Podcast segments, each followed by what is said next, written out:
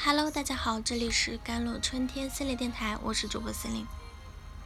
今天想跟大家分享的文章叫做《对网暴暴力的推崇，对撕裂的热衷，也都是创伤的表现》。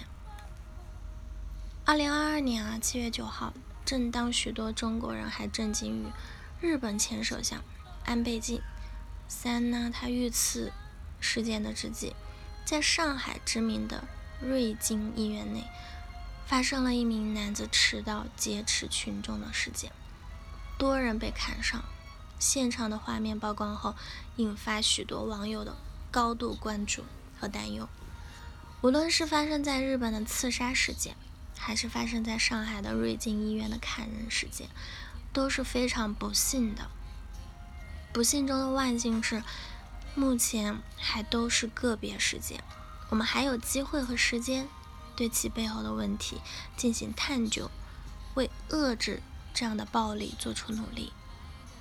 当我们不再被立场、情绪所迷惑，会发现这些事件的背后其实都揭示着一个值得全社会警惕的现象：当前社会社会心理问题已经非常突出了，甚至已经到了极其严峻的阶段。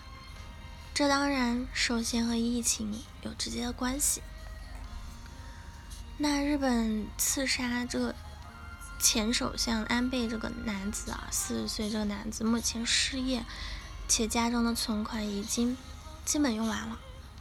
他把人生的失意全数归结于政治家的头上。而瑞金医院所在地的上海，刚刚经历了长达两个多月的封闭式管理。很多人合理怀疑，这一行为也是疫情生活后遗症的体现。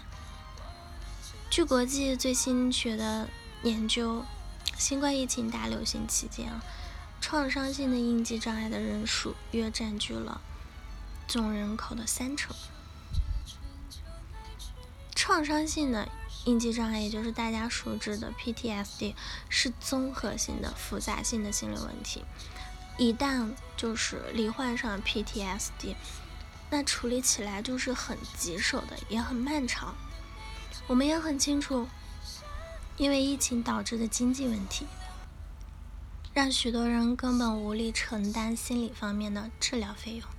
有心理问题的群体啊，问题会更加的严重，看不到好转的希望。其次就是疫情导致的心理问题，也会推动暴力和美化暴力的现象。更多的发生，进而制造出更多的问题。疫情以来，其实全世界的暴力行为都在增多。暴力行为是包括言论呐，或者在网络上的一些网暴啊，在一定程度上是内心世界的外部投射。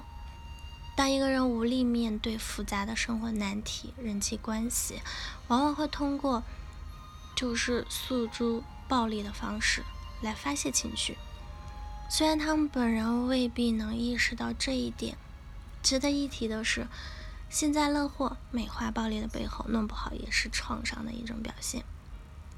他们虽然没有实际的实施暴力，但是他们对暴力的推崇、对撕裂的热衷，可能就是来自于内心的矛盾冲突，而他们的表现恰恰泄露了内心的伤痛。如果对这种问题不加以重视，就会造成更多的社会伤痛，进而导致问题越来越严重。再次呢，个人、家庭、社会构成了心理支持的三因素，坍塌的风险在增多。心理问题往往是个人、家庭、社会三因素叠加的后果。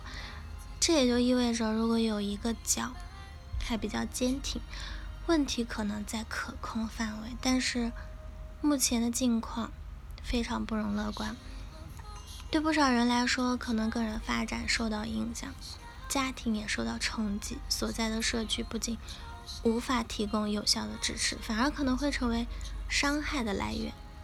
三者同时坍塌造成的冲击，就是令人不可想象的。希望接连发生的暴力事件能让大家进一步认清目前的形势。采取有效的方法应对这一心理危机。第一，务必把化解心理矛盾放在更突出的位置。疫情援助啊，绝不只是给口饭吃就可以的问题，更主要的恐怕还是心理援助。其中最重要的是两条：要给人以希望，要给人以缓解情绪的空间。做到这两点，就不会走得太极端了。第二，就是要做好必要的防护准备啊。设立社会心理问题较为复杂，并非一时半刻能解决的。因此，做好必要的自我保护也尤为重要。